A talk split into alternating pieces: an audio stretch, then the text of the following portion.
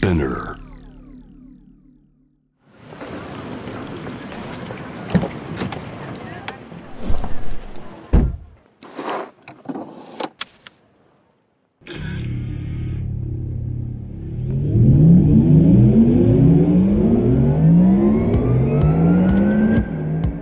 人生の中で絶対に叶えたい夢のリスト。Bucket List。ポルシェの創始者、フェリー・ポルシェから脈々引き継がれる夢を追い、現実にする勇気。そんな夢への熱烈な信念は今もポルシェの大切なミッションです。Driven by Dreams 夢を追いかけることで道を切り開き続ける方を様々な業界からお迎えしこれまでに叶えてきた夢の数々そしてこれから叶えていきたい目標や夢について伺っていきます。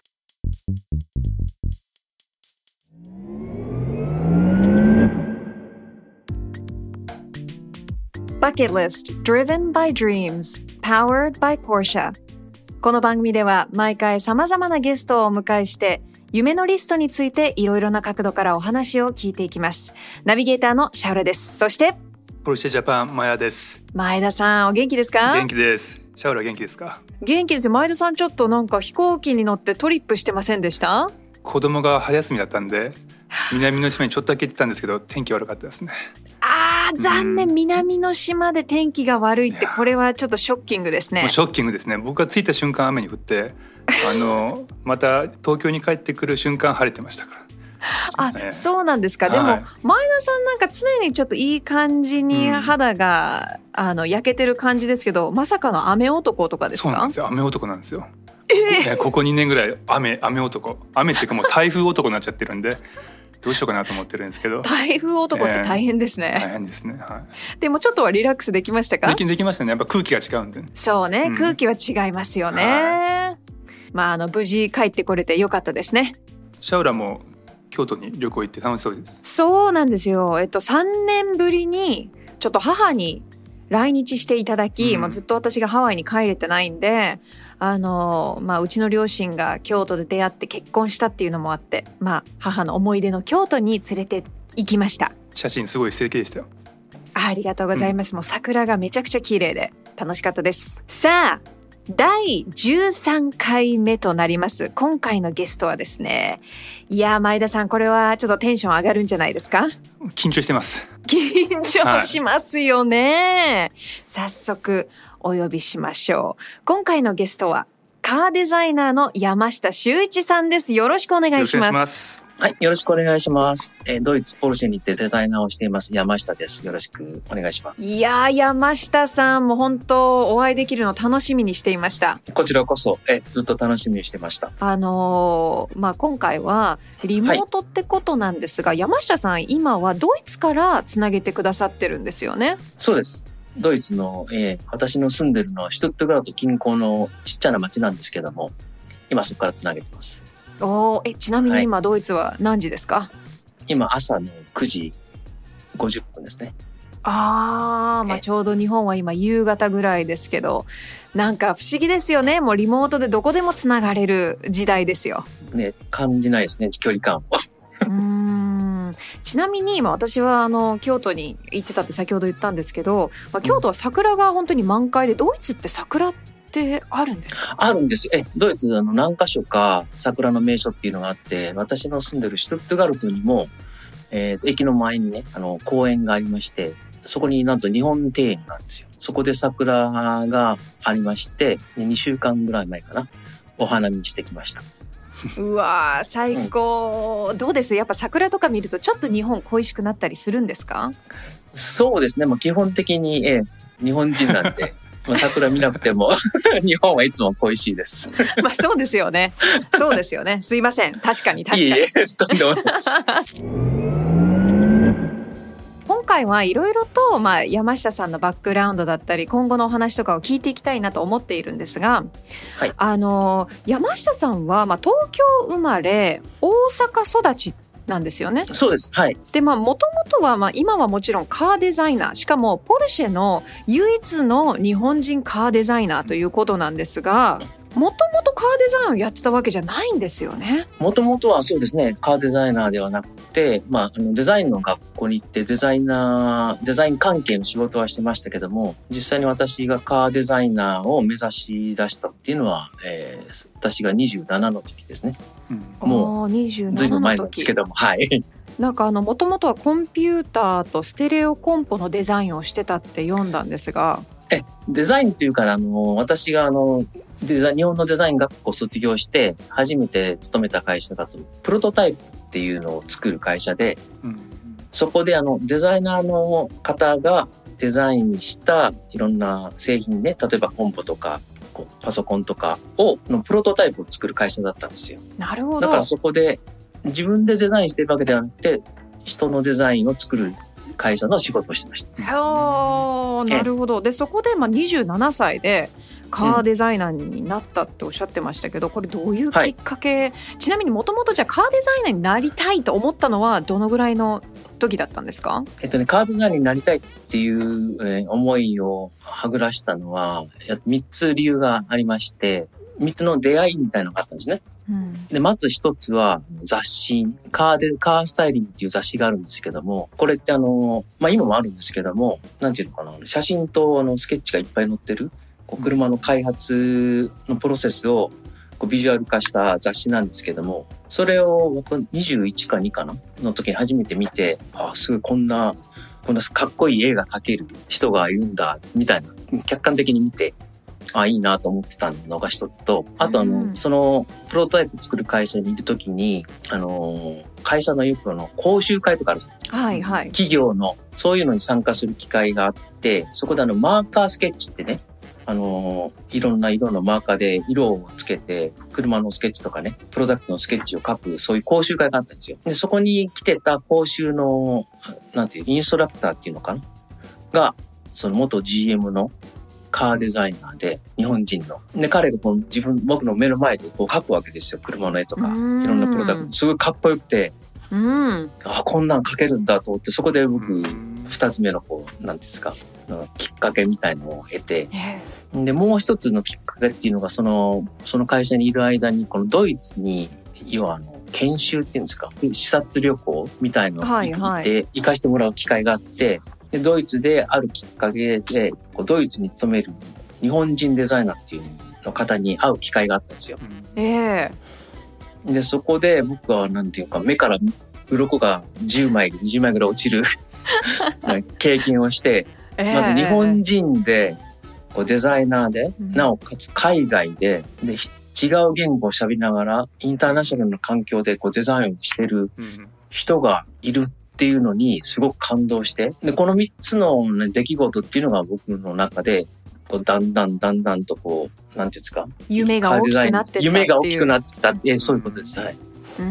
それがえ直接のきっかけですね。はい。はあじゃあその当時はやっぱりその、まあ、ドイツに暮らしてるそのデザイナーさんと出会い、まあ、目から鱗っておっしゃってましたけど、うんやっぱりそのあ日本人はできないんじゃないかっていう感覚をちょっと持ってたってことですか？なんか難しいんじゃないかなとか。っていうか、その、そのドイツに行ったの、私初めての海外旅行だったんで、初めてだったんですそう、かそれが初めて。の海外旅行です。ですから、こう、日本から出るっていうのが、まあ、もともと初めての経験であり、ええええそれに加えて、その、ね、その頃ってアンカレッジ経由でね、ヨーロッパ行ってたんですけども、うんこう二十何時間飛行機が飛んだ後の、その全然ね、見た目も言葉もわかんない地域で、日本人がデザイナーをしてるっていう出来事にすごくうんショックを受けたというか、うん感動したというか、うん。あ2022年今になっても山下さんと日本人唯一のポルシェのデザイナーとして、まあ、ババイザッハっていうか、ストゥットガルトがちょっとね30キロぐらい離れてるじゃないですか。高速その中で ドイツ人とかいろんなあのインターナショナルな環境でやられてるっていうのはいまだに僕がなんかポルシェジャパンから見てもなんかなんかええ。誇りに思えるっていうかすごいなっていうのは思いますね逆に。ええありがとうございます。いや本当ですよね。なんでまあええそういうお話を聞くと、いやもちろんあの夢を持つことは素晴らしいことじゃないですか。でもそれを実際に形にして実現できるっていうのは本当に数少ない人数だと思うんですよね。うん、そうですね。車のデザイナーって、あの、車の会社が、ね、決まってるんで、うん。うん、そんなにいなくて、僕があの、アメリカで勉強してた頃は、えーっと、車のデザイナーは全世界に700人とか800人しかいないっていうのは聞いてたんですね。今ちょっとわかんないです。そっか。ええじゃあもともとやっぱりプールが小さい中でってことですもんね。そうですね。うん。えでそこからまあどういうきっかけで具体的に、じゃあ自分もええってなったんですか？それで、まあそのね、ドイツ旅行が終わって、一旦帰ってきて、で、その、だんだんその、なんていうんですか、ああ、自分もああいうことやりたいっていう気持ちがだんだんだんだんこう、なビルドアップされてっていうんですか？なんか今やってる仕事、別にそのプロトタイプの会社が悪いわけじゃないんですけども、うん。やっぱり人のデザインを作るっていう仕事より、やっぱ自分でやったものを世の中に出したいっていう気持ちの方がどんどんどんどん高まってきて、あカーデザイナーなりたいな、なりたい、なりたいっていう気持ちがどんどん高まっていったんですよね。うん。うん、でそこからでもちょっとずつステップを踏んでいかなきゃいけないですよね。そう、そうですね。それで、そのドイツでお会いしたそのデザイナーの方が、その後日本に帰ってきて独立されたんですけども、で、その、日本に帰ってきたっていうことで、何回もこう、コインにしていただいて、いろんな話をしていくうちに、その方が山下くんは何？アメリカに行ってデザインの勉強しないの？とかね、山下くんは留学しないの？とか、山下くんはデザイナーになんないの？みたいなことをどんどんどんどん、プッシュじゃないですけど、私の気持ちを察したかどうか、はい。なんか提案していただくようになってきて、それもあってどんどん、あなりたいです。とかいう気持ちがどんどん高まっていったんですね。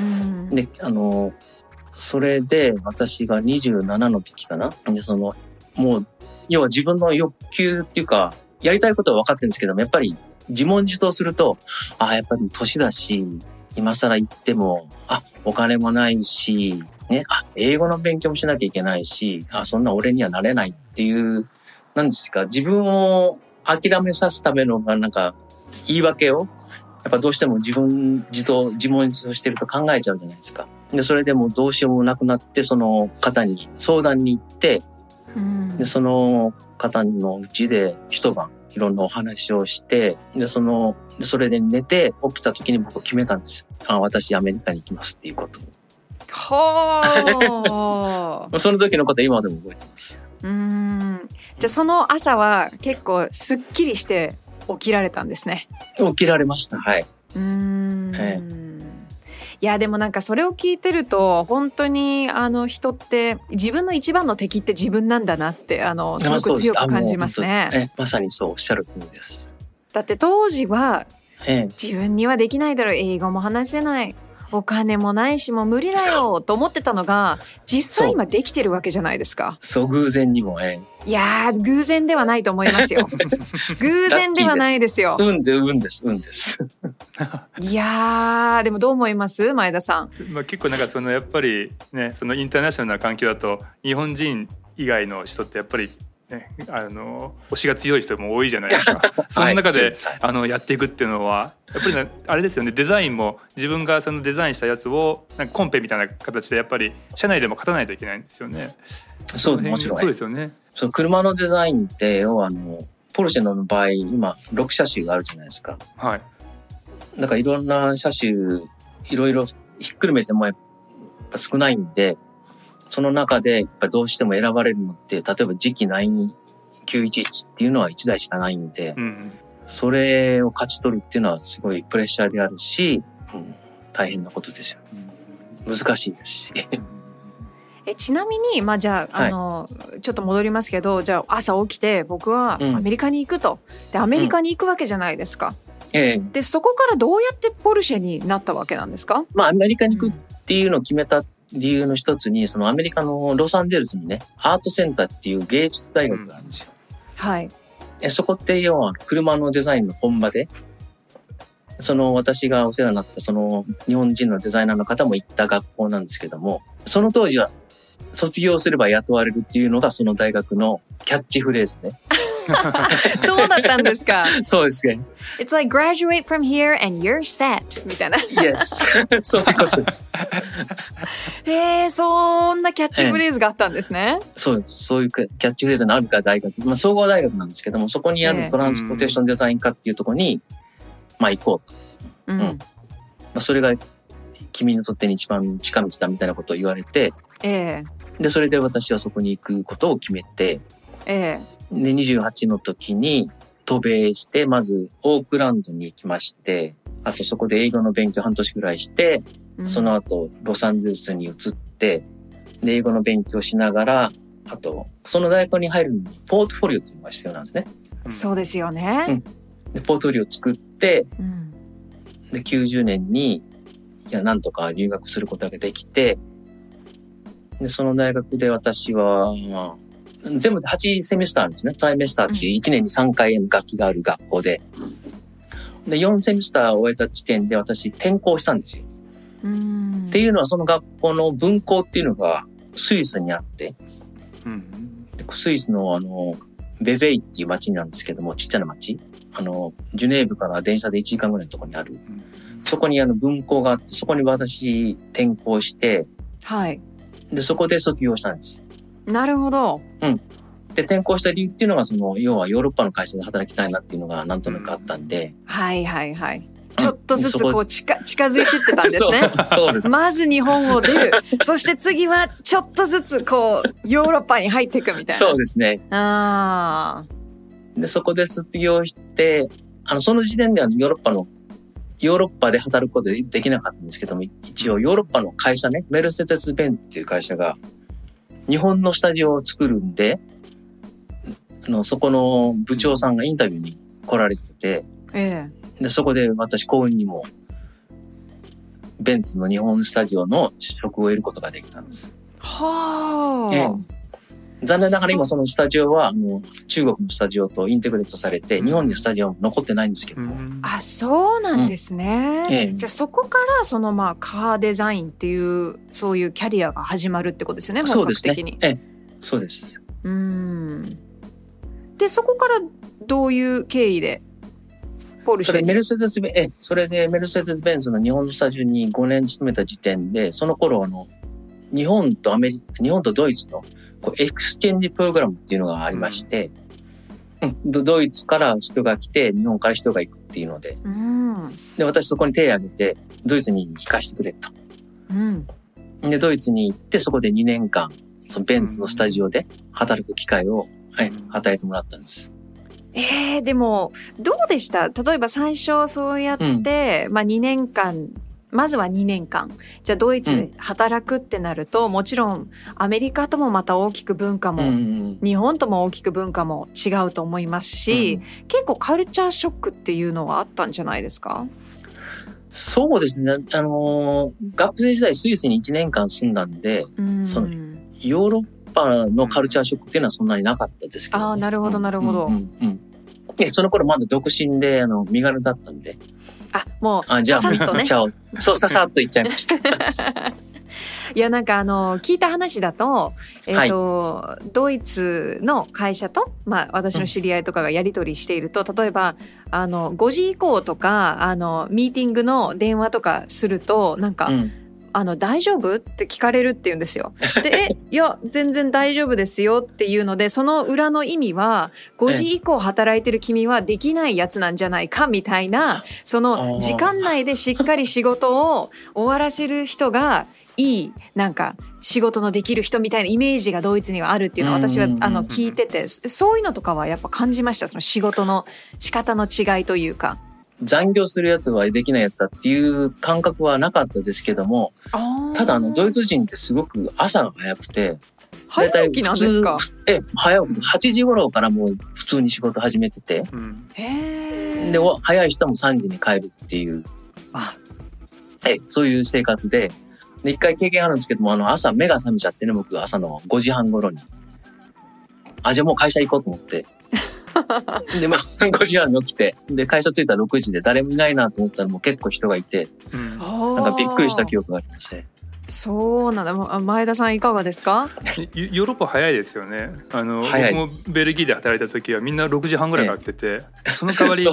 あの夏とかは3時ぐらいに帰りますよねみんなね。帰りますねなん。かか特に空が晴れてたらあ今日晴れてるから帰んないとみたいな感じでみんな帰っちゃいますよね。えあ、もう帰っちゃいます。うん夏仕事なんですね。なかなか日本では考えられないですよね。晴れてるから早く帰るなんて。えそうそういやーそうか。でまあ、うんあのやっぱりその山下さんのデザインされたはい車っていうのが、まあもちろんなんて言うんでしょうもう存在がもうすごく大きいというか。でこれがまあ911のデザインをされたんですよね。あの、911って言っても結構車種がいろいろあって、うん。例えばはい。911ターボとか、うん。あとあのレース仕様の GT3 とか GT3RS とかいろいろあるんですけども、ええ。私が手掛けたのはその911の今のじゃなくて一つ前の機種の991っていうタイプのマーク2っていうタイプなんですけども、うん。そこの GT3 と GT3RS うん。はデザインにえ携わりました。うん。え前田さんあのこの車についてうん。なんかインフォメーションあったりしますか？い、やもうすごい素敵ですね。これをなんか山下さんというか日本人がデザインしたっていうのはもういろんなところで言いたいあのネタですよね。これまでいろんなね、あのシャーラさんとポッドキャストやってきていろんなゲストの方来られたんですけど、やっぱりポルシェってみんなデザインがいいって、あの言うんですよね。なんでそこの辺のなんか話もなんかもっと後から聞きたいな、んポルシェのデザインって何がいいいいんでしたっけっていうのをちょっと 実際にデザイナーの人から話聞きたいなって思いますね。で皆さんポルシェ乗っておられますね。僕聞いてて、すごいねこの。間あの、えええミオさんとか、あと、うんええポギーさんも乗っておられましたし、そうそうなんですよ。で、一番新しい、あのね、大大沢沢さんさん。えそうです、ね。もうなんか乗っておられるっぽいですよね。そうですね。もう皆さんそうなんですよ。すごいの乗ってらっしゃいますね。うーん。で結構僕嬉しいなと感じたのは、この、い要は自分の尊敬するこうデザイナーの方とかいるじゃないですか、日本人の方でも。まあうんみんなポルシェ乗ってられるんですよね。うんあ、そうなんですね。うん。だからそれはなんか、やっぱりデザイナーってやっぱり自分と同じ同業者に褒めてもらうのが何より嬉しいんですよね。だからそうやってこう同業者の人が、まあ、僕の自分のやった車でもいいですし、その自分のいる会社のプロダクトを買ってくれるっていうのは何のな喜びです。うーんそうですよね。やっぱり、うんこう車のデザインってなると、うんやっぱりちょっと一味違うというかやっぱこうあの、まあなんて言うんでしょう本当にこう歴史を刻むものじゃないですか。うんうんなんかすごいあのどんな感じなのかなと思って私は勝手に妄想してて、すごくやっぱりこう自分のデザインした車がしかもポルシェっていうような会社で作られると、その快感ってすごいんじゃないかなとか思っちゃって。うん、あでもなんか自分がデザインしたものが世の中に出てるってすごいですよね。それがすごいですよね。うん、と思います。しかもみんながすごく最高超かっこいい欲しいよねっていうものをデザインするってすごいことだなと思うんですが、いや、まあ、そ、それがもう、それが動機ですよね。デザイナーやっている。だからそれがあるんで、会社で辛いことがあっても、ね、負けることももちもちろんいっぱいあるんですけども、うん、まあ、次こそはっていうその原動力っていうんですか？やっぱ自分の手掛けたデザインしたプロダクトを人がお金を出して買ってくるっていうことは、まあ、デザイナーだけじゃなくて例えば、ね、自分の作った音楽を聴いてくれる人も一緒だと思うし自分が書いた小説を読んでくれる人もうん、多分一緒だと思うんですけどそのうん。快感っていうんですか？その動機っていうのか、うん。モチベーションっていうのはね。いやーなんかもうまだまだもう前田さんもう時間来ちゃいましたよ今回の。まだ早くないですか？もう3全然聞き足りないんだけどもう30分私っていう。もう次回またあの お聞きしたいことがたくさんあります。そうですね。あの、本当にまだまだお話をしていきたいので、えっと、もちろんね、これあの、第14回目も引き続き山下さんと、はい。えーじっくりと話していきたいと思いますので、山下さん、引き続きよろしくお願いします。はい。こちらこそよろしくお願いしますこのプログラムはスピナーのほか Apple Podcast、Spotify、Amazon Music などで聞くことができます。ぜひチェックしてください。そして、ぜひこの番組をフォローして SNS でもシェアしてください。Alright. じゃあ前田さん、また次回もよろしくお願いします。よろしくお願いします。